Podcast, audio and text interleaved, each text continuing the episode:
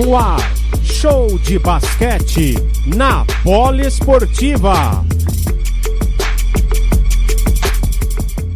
Ruivo trabalha ali com o Dikembe. São Paulo está pendurado em quatro faltas. Olha a definição ali. Ruivo coloca na bandeja. Mais dois pontos para o Pinheiros. 72 a 69. Uma posse só a diferença para o São Paulo. O São Paulo vai ter que achar uma bola aí, hein? Nessa jogada. Elinho. Vai ter que converter em pontos. Vai Elinho. Na infiltração, na bandeja. Cai a bola do Elinho. Importante. 74 a 69. Vem o Pinheiros rapidinho. Bola do Ruivo pro Jefferson. Lá fora. Pra três, pra três, pra três. A bola do Monfort. Pra três. Vai ficando dramático. 20 segundos, 74 a 72. Diferença mínima. São Paulo vai definir no estouro do cronômetro. Tem 10 segundos de posse São Paulo, 13 segundos de jogo. Elinho segura como pode. Vai ser no instante final. Elinho para três. Vai na tabela, não cai. Zero cronômetro do ataque do São Paulo e a posse ainda do Pinheiros. 2.9 para terminar. 2.9. Ainda resiste o Pinheiros. O Pinheiros e o, o Pesolini pede o, o, o tempo. É, meu caro Alain Martins. E vamos ver que o juiz deu a falta ainda.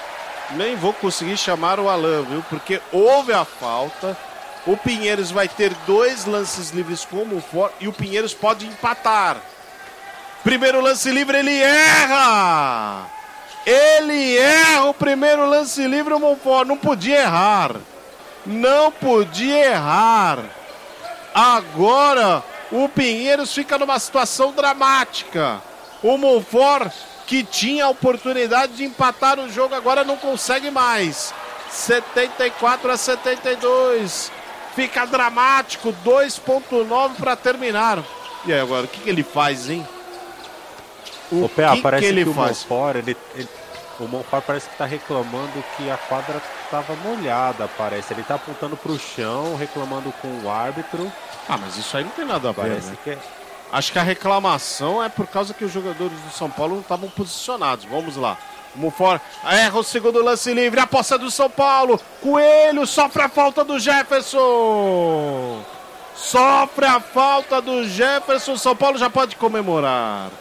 O São Paulo já pode comemorar a vitória. Eu não vi aqui o reloginho quanto tempo. Mas seguramente andou um segundo, pelo menos. Vamos ver o que aconteceu. Ah, ali me pareceu ser legal o lance do São Paulo. São Paulo não invadiu antes, né? Invadiu já depois que a bola estava suspensa no ar. Olha, para o jogo o Pelosini. Alain Martins, que jogo. Que final de jogo, hein?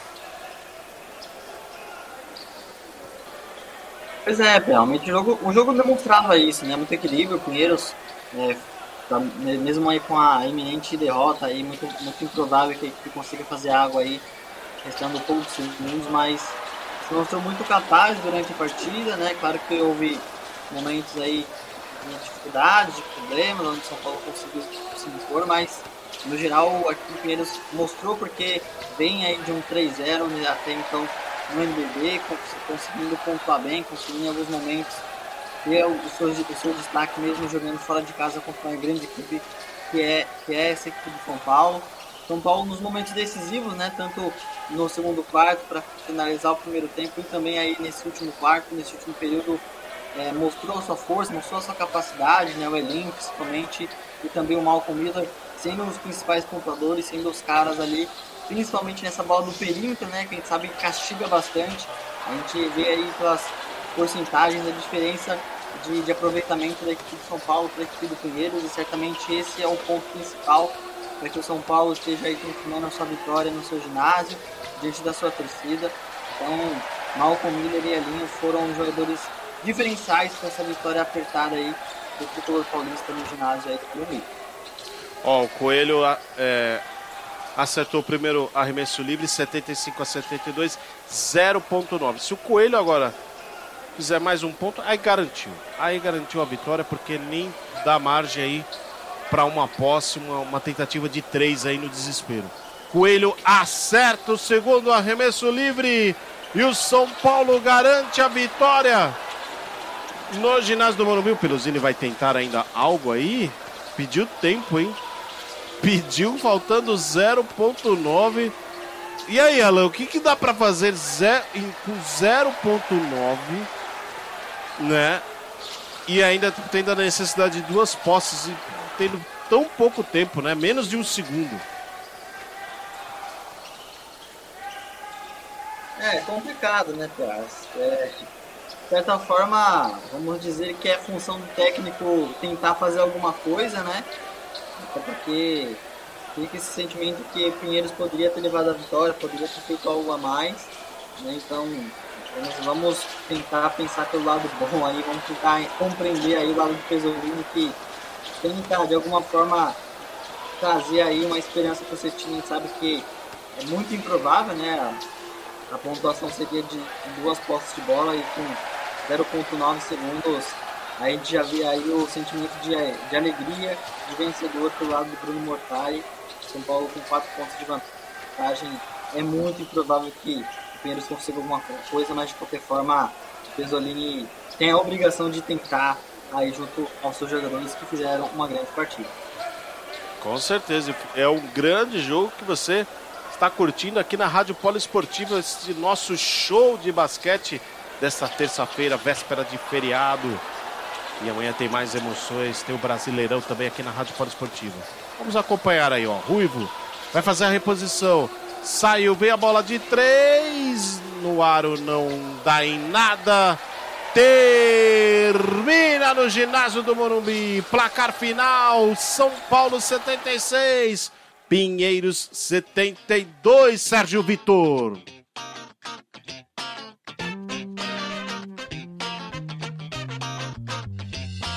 Alô, Sérgio? Estava mutado aqui, PA. Mais uma vitória do São Paulo, né? Após o revés ali contra o César Franca, jogando também no ginásio do Morumbi. Agora o São Paulo conquista sua terceira vitória na NBB, se recuperando ali aos poucos, né? Agora já sobe de posição.